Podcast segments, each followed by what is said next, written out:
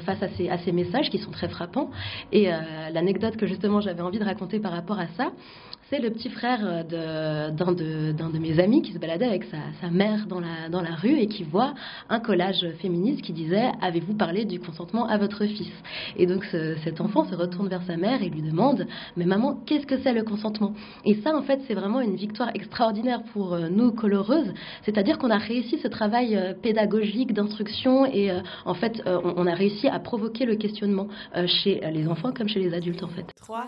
Étincelle. Une étincelle se forme lorsque deux corps incandescents entrent en contact.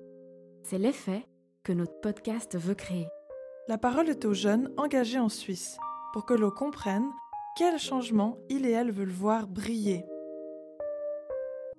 Et qui sait, peut-être qu'après les avoir écoutés, une étincelle s'allumera en toi?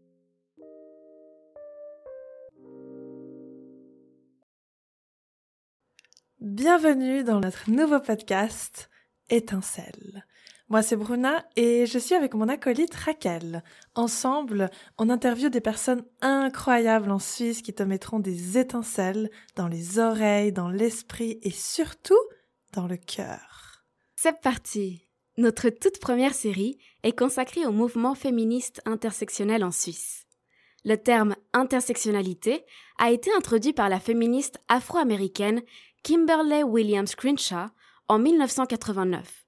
Ce concept révolutionnaire est essentiel pour comprendre le féminisme car il permet d'ouvrir les yeux sur l'intersection de différentes formes d'oppression et de discrimination qu'une personne peut subir en même temps.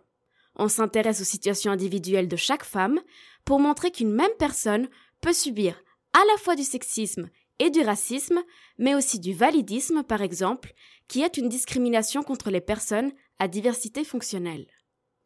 L'intersectionnalité, c'est donc une étincelle qui met en lumière des relations de pouvoir et d'oppression longtemps invisibilisées.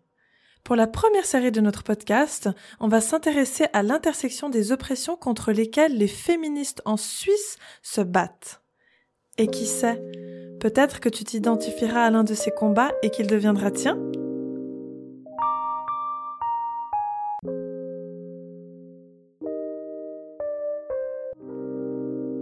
On vous souhaite une belle écoute.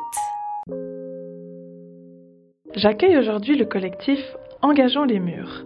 Engageons les murs, c'est un collectif féministe intersectionnel formé à la fin de l'année 2020.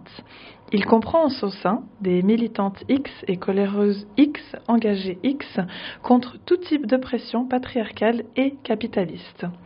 Le collectif use d'outils tels que la désobéissance civile, entre autres, pour parvenir à l'égalité entre les genres, classes et races, et abolir les discriminations telles que l'islamophobie, les LGBTQ euh, phobie, le validisme, l'antisémitisme, la grossophobie, la putophobie et toute autre forme de discrimination patriarcale. Le collectif, euh, c'est aussi euh, un fonctionnement parfaitement horizontal, en tout cas euh, qui a pour vocation d'être parfaitement horizontal. Aucune organisation hiérarchique n'y est autorisée. C'est aussi un safe space fondé sur les valeurs telles que la bienveillance, l'entraide et le self-care. Il est ouvert à tout type de personnes souhaitant apprendre et partager ses connaissances sur les multiples questions liées au féminisme.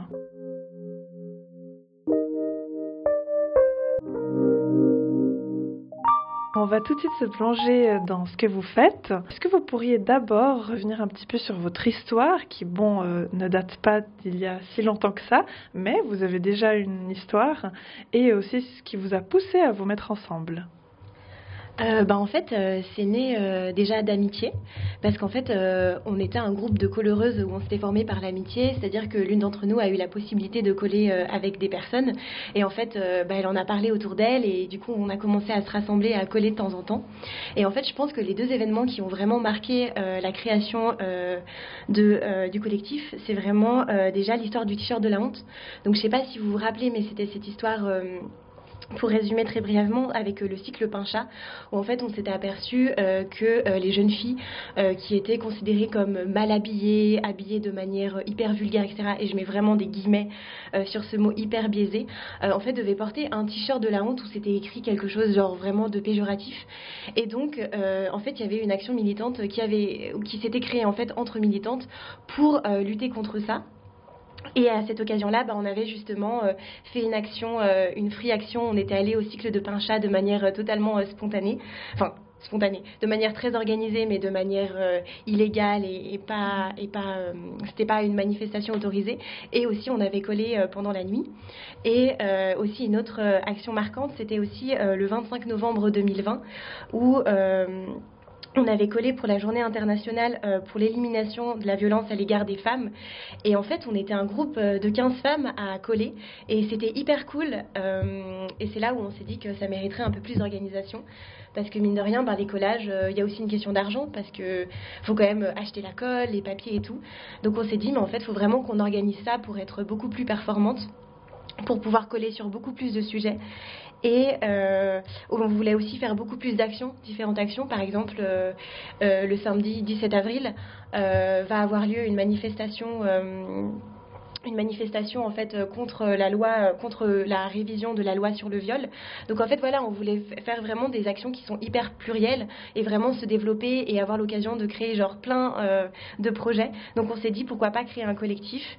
et du coup voilà, donc est né le collectif Engageons les murs. je sais pas si Baguera, toi aussi tu voudrais rajouter quelque chose?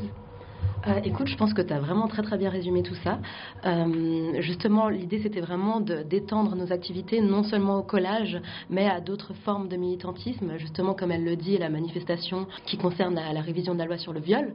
Euh, il y a eu d'autres choses qui se sont créées. Par exemple, on a, on a participé, donc il y a eu d'autres manifestations, moi qui ont, qui ont précédé toujours euh, sur le sujet de cette loi, euh, où on a choisi de performer la chorégraphie L'Asthésis, qui est une chorégraphie euh, chilienne qui a été montée pour dénoncer en fait les violences faites aux femmes, les féminicides qui se multipliaient dans ce pays-là et pas seulement évidemment.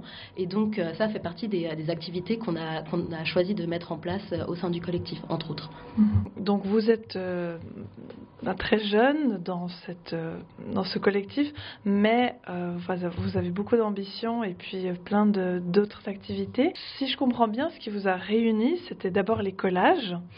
Et je suis très heureuse de voir ça commencer à émerger à Genève. Et c'est quelque chose aussi que vous faites encore aujourd'hui pourquoi des collages et en quoi est-ce que les collages, c'est une forme de s'approprier la rue? Ben Déjà, euh, tout simplement parce qu'en fait, euh, notre voix, en tant que minorité de genre, euh, elle n'est pas du tout entendue et elle n'est pas du tout représentée dans les médias. ou alors, quand elle est représentée, c'est de manière complètement galvaudée, complètement sous-estimée, etc. Donc, en fait, mine de rien, c'est une solution qui est c'était un peu la seule solution en fait pour que notre voix soit entendue parce qu'on ne peut pas passer par des choses, euh, par des médias, etc. Et aussi la rue, il y a une grande dimension sociale parce que finalement, euh, elle appartient à tout le monde et tout le monde passe. Euh, dans la rue. Donc ça veut dire que, que, nos collages, en fait, ils sont accessibles à toutes les parties de la population. Parce que mine de rien, le militantisme, c'est quand même quelque chose qui est c'est quelque chose de très privilégié parce que ben il y a beaucoup de gens qui se sont déconstruits sur euh, plein de choses parce qu'ils sont passés par l'université, parce qu'ils ont eu l'occasion euh, de lire des ouvrages, euh, mais c'est des ouvrages qui sont pas forcément faciles. Il y a quand même un certain vocabulaire, etc. donc il y a donc c'est quand même il faut quand même avoir ce privilège en fait de pouvoir déconstruire des choses et aussi on peut choisir oui ou non de se déconstruire et par exemple Instagram c'est vraiment une plateforme euh, hyper importante euh, sur ça. Il y a plein de comptes militants, etc. pour se déconstruire. Mais en fait, tu choisis ou pas euh, de t'abonner à ces comptes. Alors que les collages, ben, ils sont devant toi. Donc, les gens sont obligés de passer devant. Ils sont obligés un peu de cogiter, de débattre, etc. Et en plus, Baguera, a genre vraiment une, une anecdote trop mignonne par rapport à ça. Mhm, complètement. Bah, justement, par rapport au fait qu'il y a un caractère très social à la rue, il y a un caractère même très pédagogique, je dirais, à la rue. C'est-à-dire que, euh, justement, comme tout le monde y passe, euh, tout le monde peut être face à ces, à ces messages qui sont très frappants. Et euh, l'anecdote que, justement, j'avais envie de raconter par rapport à ça, c'est le petit frère d'un de, mes amis qui se baladait avec sa, mère dans la, rue et qui voit un collage féministe qui disait Avez-vous parlé du consentement à votre fils? Et donc cet enfant se retourne vers sa mère et lui demande Mais maman, qu'est-ce que c'est le consentement? Et ça, en fait, c'est vraiment une victoire extraordinaire pour euh, nous, coloreuses. C'est-à-dire qu'on a réussi ce travail euh, pédagogique d'instruction et euh, en fait, on a réussi à provoquer le questionnement chez les enfants comme chez les adultes. Oui, la rue est, aussi euh, toujours très pédagogique, mais beaucoup plus euh, dans ce monde patriarcal, parce que même quand on voit le nom des rues, par exemple, il y a une description, il, montre qui c'est, il y a des statuts, tout ça c'est aussi instructif, sauf que c'est très genré et très patriarcal, donc on peut instruire d'une autre manière aussi, et euh, voilà, c'est quelque chose qui est accessible à tout le monde. Et le moment même, en fait, euh, il bouleverse complètement euh, les rôles des genres et complètement euh, ce que le patriarcat a inculqué dans la rue, parce que c'est quand même un espace où, en tant que femme, ben voilà, on subit du harcèlement de rue, il y a aussi des agressions, c'est un espace de danger. Et donc, en fait, faire ces actions de coleureuse entre personnes safe, la nuit, complètement caché, euh, de manière badass, et on réinvestit les rues. Et en fait, c'est un moment qui est complètement sororal. Et là, on se balade la nuit, alors qu'on sait très bien que la nuit, ben voilà, on a toujours ce danger de quand on rentre de soirée, ben voilà, on fait attention par où on passe, etc. Et là, ben non, on est là. Donc euh, le moment même, en fait, l'action même, en fait, on réinvestit la rue à ce moment-là, et c'est génial. Et, et c'est un moment empouvoirant, mais tellement ouf, quoi. Et ce que je peux rajouter aussi par rapport à ça, juste par rapport au fait que les collages, ça, a un aspect extrêmement symbolique, c'est que en fait, euh, coller dans la rue, c'est un acte de désobéissance civile. Euh, alors peut-être que je, vais définir rapidement ce que j'entends par désobéissance civile. C'est un acte en fait euh, de résistance sans violence, c'est-à-dire qu'on va commettre volontairement consciemment une infraction euh, pour visibiliser le fait qu'une loi ou qu'un système est euh, jugé abject, jugé injuste. Et donc le fait de, coller, ça rentre dans tout, ce, dans tout ce long processus qui est un processus historique en fait de désobéissance civile. Moi je pense par exemple à l'exemple d'Antigone. Antigone, c'est, euh, un personnage de la, de la mythologie qui a décidé, contre la, volonté du roi, de donner une sépulture à ses frères qui étaient morts au combat. Et donc elle a choisi d'aller à l'encontre de cette qu'elle jugeait injuste. Et c'est ça ce qu'on fait en fait. Quand on colle, euh, on, se positionne face à un système patriarcal qui oppresse les femmes, et donc on choisit consciemment d'enfreindre des, lois pour euh, abroger ou modifier bah, ces, lois qui font partie du système patriarcal. Oui, et aussi euh, la désobéissance civile, c'est aussi quand on, pense et on croit qu'il y a une idée morale qui est vraiment au-dessus de cette loi et c'est pour ça qu'il faudrait modifier quelque chose dans le système. Donc il y a quand même euh, une idée très forte qu'il y a quelque chose au-dessus qui, euh, qui justifie l'action, justement. Ben, je pense qu'on est tous et toutes curieux et curieuses de savoir comment se passe une action de collage un peu plus en détail parce que je suis sûre qu'il y a plein de gens qui voudraient y participer mais qui ont peur. Donc est-ce que vous pouvez nous raconter un petit peu comment se passe cette nuit euh, qui a l'air euh, vraiment très euh, différente et puis avec cet esprit de sororité comme tu l'as dit et aussi un petit peu quels sont les, les, effets juridiques? Parce que je pense qu'on est toutes et toutes un peu oh j'aimerais bien y participer mais quelles sont les conséquences Ben déjà si vous avez envie de coller allez coller parce que c'est une action militante qui n'appartient à personne. Et euh, je crois que ça a été mis en place euh, par les coloreuses de Paris. Et justement, euh, ces personnes expliquent qu'en fait, c'est vraiment une action qui n'appartient pas à, à, un groupe. Donc, c'est hyper important si vous avez envie de coller, d'aller le faire. Et en fait, c'est vraiment pas compliqué. Nous, ce qu'on fait déjà, c'est qu'on peint nos lettres. Euh, je le dis parce que pour nous, c'est hyper important, parce qu'il y a beaucoup de personnes, des fois, qui demandent Mais pourquoi vous imprimez pas les lettres et tout? Mais en fait, pour nous, la peinture, c'est aussi un moment hyper sororal et adelphique, parce que c'est le moment où on est entre nous, où on discute, où on se déconstruit aussi sur plein de choses. Donc, euh, on, est beaucoup aussi dans le, militantisme euh, interne, c'est-à-dire que ben, on est là pour changer le monde, mais aussi on est là pour ben, changer nos, nos bad moods et aussi pour nous faire du bien. Et donc c'est vrai que on commence par peindre nos lettres euh, dans un moment très sororal et bienveillant, etc. Et ensuite, euh, ben comment ça se passe? En vrai, c'est pas très compliqué. Euh, on est souvent en petits groupes, et puis il faut du coup aller ben, la nuit, principalement pour pas pour pas vous faire voir, parce que c'est vrai que il faut quand même être un peu caché, parce que du coup c'est ça reste de la désobéissance civile et mine de rien, on ne sait pas vraiment euh, qui peut nous dénoncer, etc. Et puis, en fait, euh, ben, du coup, euh, donc, si je dois expliquer de manière un peu technique, mais du coup, il y a des personnes qui font le guet. Il y a une personne qui tient les lettres et qui va mettre les lettres sur le mur.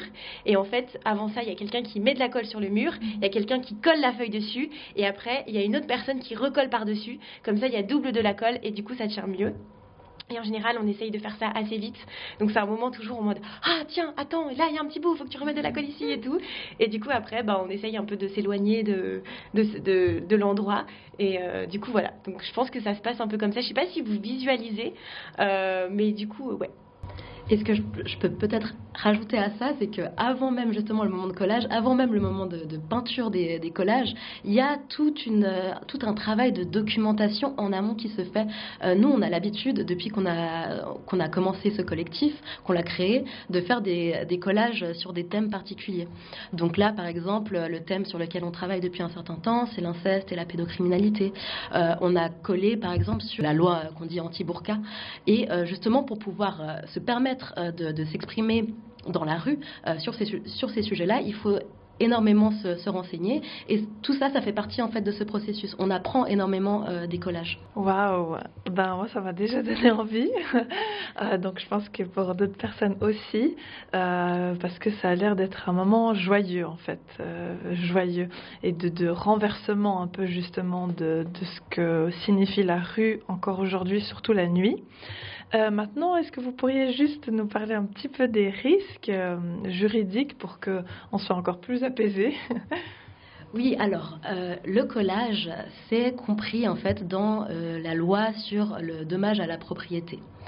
Mais euh, ce qui est important de dire, c'est que les risques qu'on peut avoir, en général, c'est des amendes. Mais les amendes sont quand même beaucoup, beaucoup moins salées que si on taguait, que si euh, voilà, on, graffait euh, des murs, parce que simplement, un collage, ça s'enlève très, très rapidement. Quoi. Et donc, les risques ne sont pas énormes. Il peut aussi y avoir des mains courantes. Il y a certaines d'entre nous qui ont, qui ont, reçu des mains courantes. Alors, la main courante, c'est simplement la police qui va, prendre le, nom de la personne qui a collé et qui va y, y accoler donc le délit que, la colleuse a fait. Donc là, en l'occurrence, poser des feuilles sur un mur, quoi.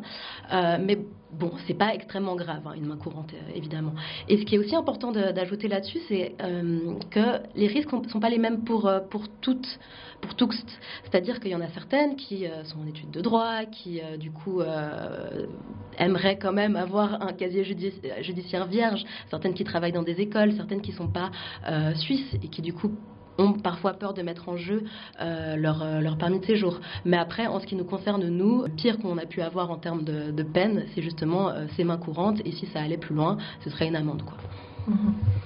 Ouais, alors euh, je pense que ça va mieux du coup. Et puis bon, si les personnes ont des questions, peuvent toujours vous contacter aussi. Et puis je pense que de tout ce que vous avez fait, c'est pas du tout ce qu'il en ressort. Et, et si vous le continuez encore aujourd'hui, c'est que c'est que ça fait pas forcément beaucoup partie de votre histoire. Donc euh, tant mieux. euh, donc maintenant peut-être euh, j'aimerais aussi m'intéresser à d'autres activités que vous avez. j'aimerais beaucoup parler avec vous de la révision de la loi sur le viol qui est en cours au Parlement à Berne. C'est un sujet qui ressort beaucoup des, de différents groupes féministes. Donc pour expliquer d'abord aux personnes de quoi il s'agit, c'est important de donner un chiffre. En Suisse, euh, une femme sur cinq est victime d'actes sexuels non consentis. Avec d'autres groupes féministes, vous demandez à ce que la Suisse révise euh, son code pénal en inscrivant la notion de consentement. Parce que c'est le consentement, ou plutôt son absence, qui doit définir le viol et non pas le fait que la victime ait résisté euh, ou non. En gros, si c'est pas oui, c'est non. Euh, l'état actuel de la loi, il respecte même pas la Convention d'Istanbul que la Suisse a ratifiée et qui prévoit que la notion de consentement soit au cœur de la définition juridique du viol.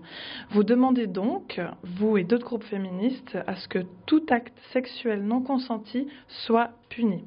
Un autre aspect qui est aussi très important, euh, dont vous parlez, c'est euh, l'état de sidération, qui est un état euh, psychologique justement, qui est rapporté par beaucoup de victimes.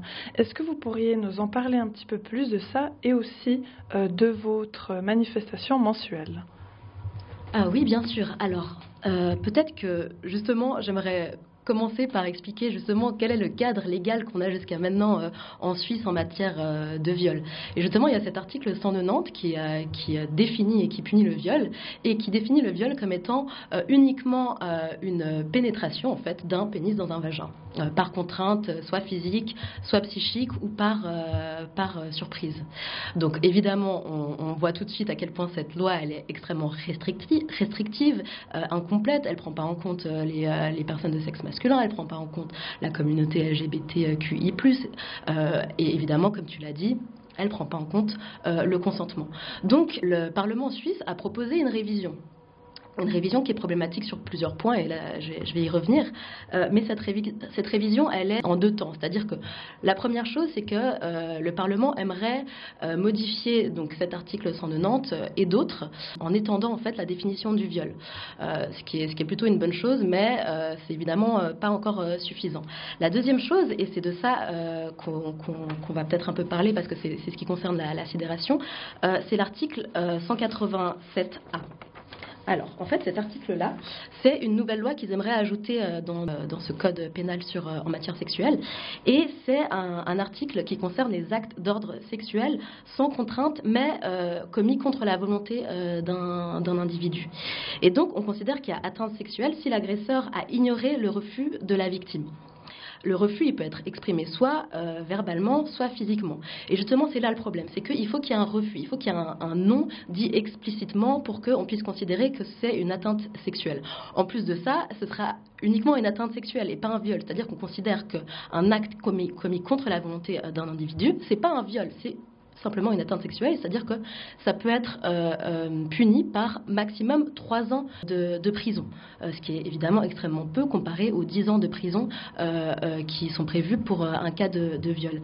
Et justement, en parlant, enfin, pour revenir à cette, cette question de la sidération, la sidération, comme tu l'as dit, c'est un processus qui est psychologique, qui est neurobiologique aussi, et qui intervient dans des situations de violence extrême. Donc ce qui se passe, c'est que euh, une personne qui, subit un viol, elle est soumise à un stress euh, vraiment extrême et donc elle euh, produit énormément, enfin des hormones de stress.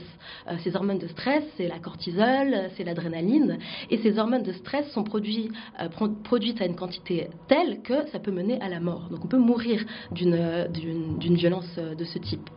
Et donc pour compenser, pour, que le, pour, pour survivre en fait, le cerveau va produire d'autres hormones qui vont être plutôt des, de type anesthésiant tranquillisant euh, et c'est des hormones qui ressemblent par exemple à la morphine ou à la kétamine, qui est un anesthésiant pour, euh, pour cheval, qu'on utilise sur les chevaux.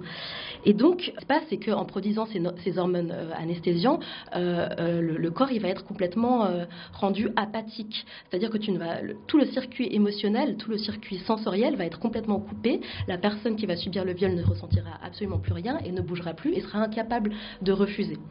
Donc, c'est-à-dire que dans ces situations-là, la personne qui subit le viol ne peut tout simplement pas refuser. Et c'est quelque chose qu'il faut absolument prendre en compte parce que, comme tu l'as dit, il y a beaucoup de personnes qui subissent euh, euh, cet état de sidération.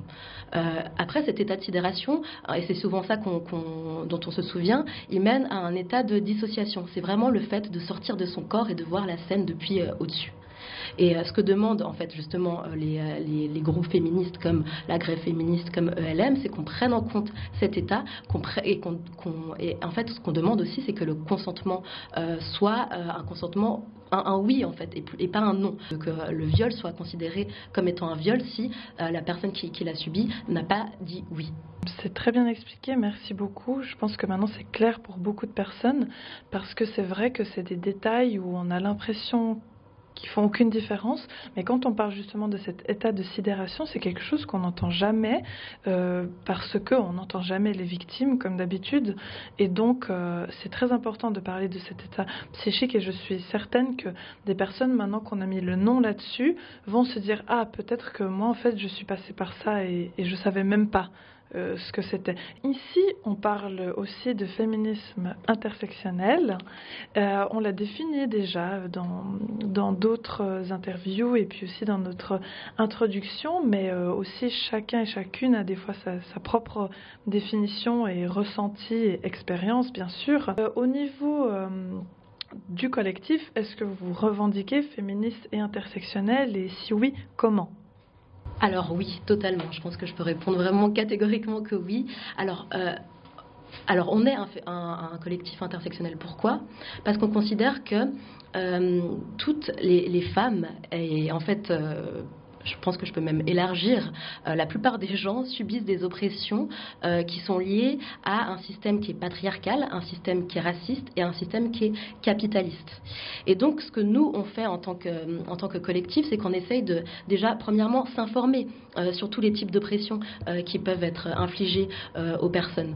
Ensuite, on, va décider de se, de se, battre contre toutes ces oppressions. Donc, ça veut dire être solidaire de certains mouvements. Là, par exemple, il y a eu la ZAD de la colline qui qui, s'est fait évacuer très récemment. Il y a eu le, mouvement Black Lives Matter qui, nous importe aussi énormément et dans, le, dans, dans, lequel on souhaite combattre.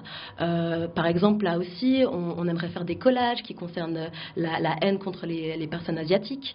Euh, et c'est vraiment énormément en fait de, domaines dans lesquels on va, on va donner notre énergie euh, de pour lesquels on va s'intéresser en fait et, euh, et euh, voilà en fait qu'on va qu'on va intégrer comme étant comme faisant partie de notre lutte. Ça veut dire aussi euh, inclure les personnes, toutes les personnes, les personnes les personnes trans, les personnes non binaires, inclure les personnes de, de races différentes, vraiment euh, participer à, l'inclusion de tout le monde, y compris d'ailleurs les personnes sourdes, les personnes neuroatypiques pour nos actions, dans nos réunions. Enfin, c'est vraiment toute une palette de domaines d'action euh, dans lesquels on va, aller et euh, pour lesquels on va s'intéresser en fait.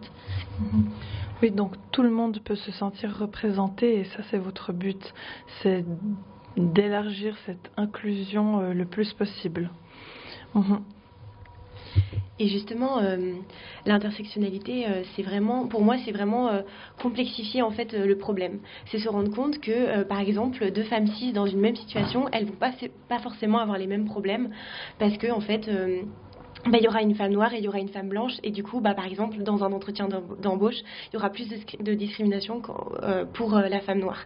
Et en fait, euh, c'est justement vraiment réfléchir et se remettre en question et voir en fait comment on pourrait toujours améliorer la situation.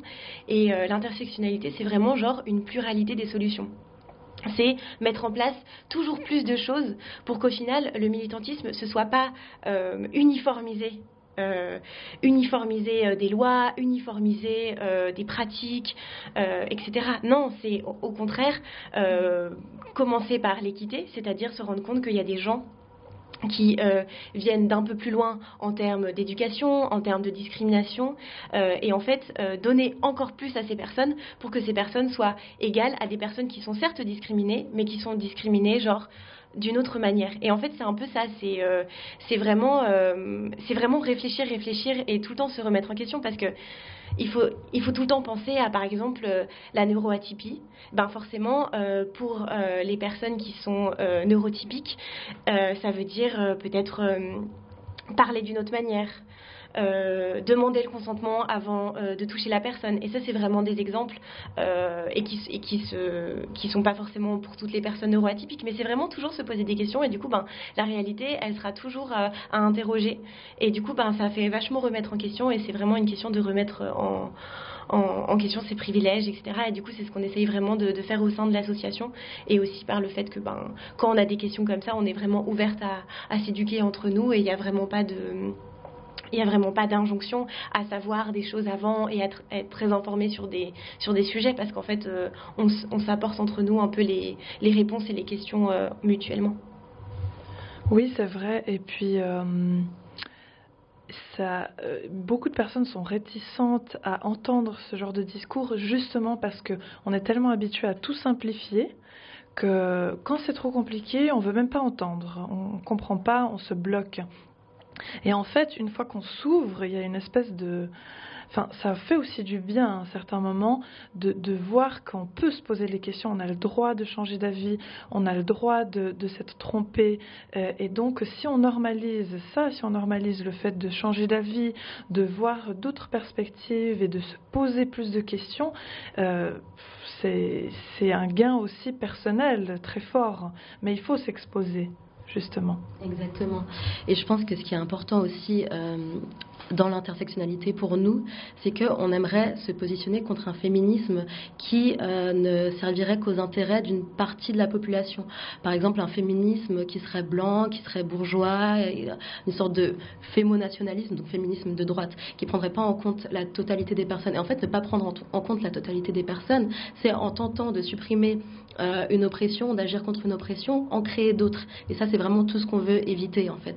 Et c'est pour ça qu'on tente de ne, de ne, jamais être de ne jamais être LGBT-phobe, euh, de ne jamais être transphobe, etc., etc., pour éviter de reproduire des oppressions qu'on essaye au final de, supprimer, en fait.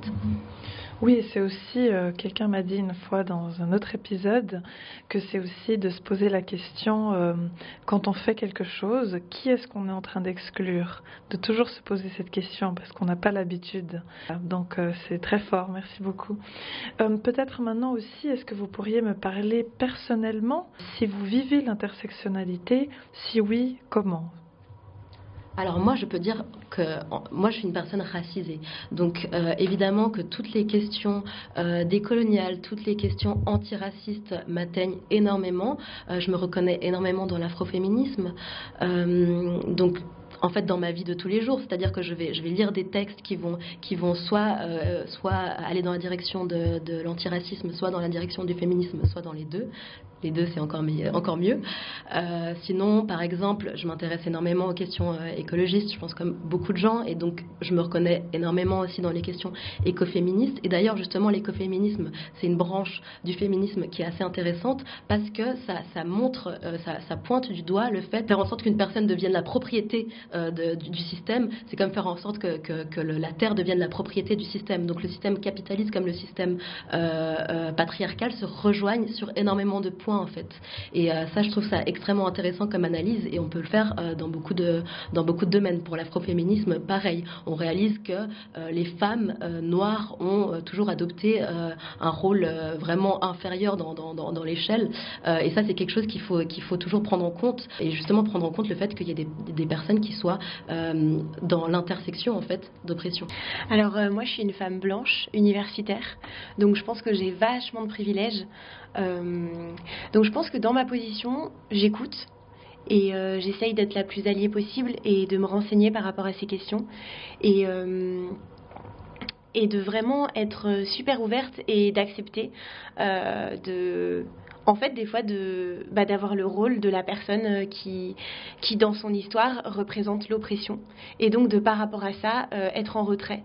Et euh, donc, ouais, c'est, vraiment genre toujours checker ses privilèges et puis toujours essayer de savoir la chance qu'on a. Et au niveau, par exemple, du fait que je sois universitaire, ben, c'est vrai que j'ai quand même. bah, l'occasion d'avoir des connaissances sur plein de sujets et toujours être dans, dans, un esprit de pédagogie et savoir que ben on n'a pas tous accès aux mêmes choses et juste se poser la question de se dire mais en fait la personne que qui est en face de moi je la connais pas euh, juste en la regardant comme ça donc euh, essayer de pas avoir de préjugés en fait le moins possible pour prendre la personne comme euh, ouais comme si comme elle si, elle venait à moi de manière totalement et de d'égal à égal en fait mm-hmm. Oui, c'est ça qui est bien aussi dans les conversations d'intersectionnalité, c'est qu'on essaie de se regarder en face et euh, de se questionner sur qui on est dans cette société et de se situer. Et pour la petite histoire aussi, euh, quand Raquel et moi avons commencé ce podcast, c'est exactement ce qu'on voulait. C'était comme on est deux euh, femmes cis, blanches, universitaires, euh, on voulait se mettre dans la position de l'écoute et de d'entendre le plus de voix possible. Donc c'est ça aussi qui nous a amené à, à créer ça. donc voilà, ça fait aussi partie quand on parle d'intersection, d'intersectionnalité, de, de, se questionner euh, soi-même. Voilà, merci beaucoup. C'était un honneur pour moi de vous avoir et puis euh, euh, je suis sûre que ça va inspirer beaucoup de personnes de, peut-être partir avec vous dans cette aventure de collage ou dans d'autres aventures puisque vous, vous commencez hein, votre, nouveau chemin. Merci beaucoup et puis euh, ben, j'invite tout le monde à aller sur votre page Instagram, Engageant les murs et euh, à vous suivre et puis euh, à justement se questionner. Merci beaucoup. Merci à toi.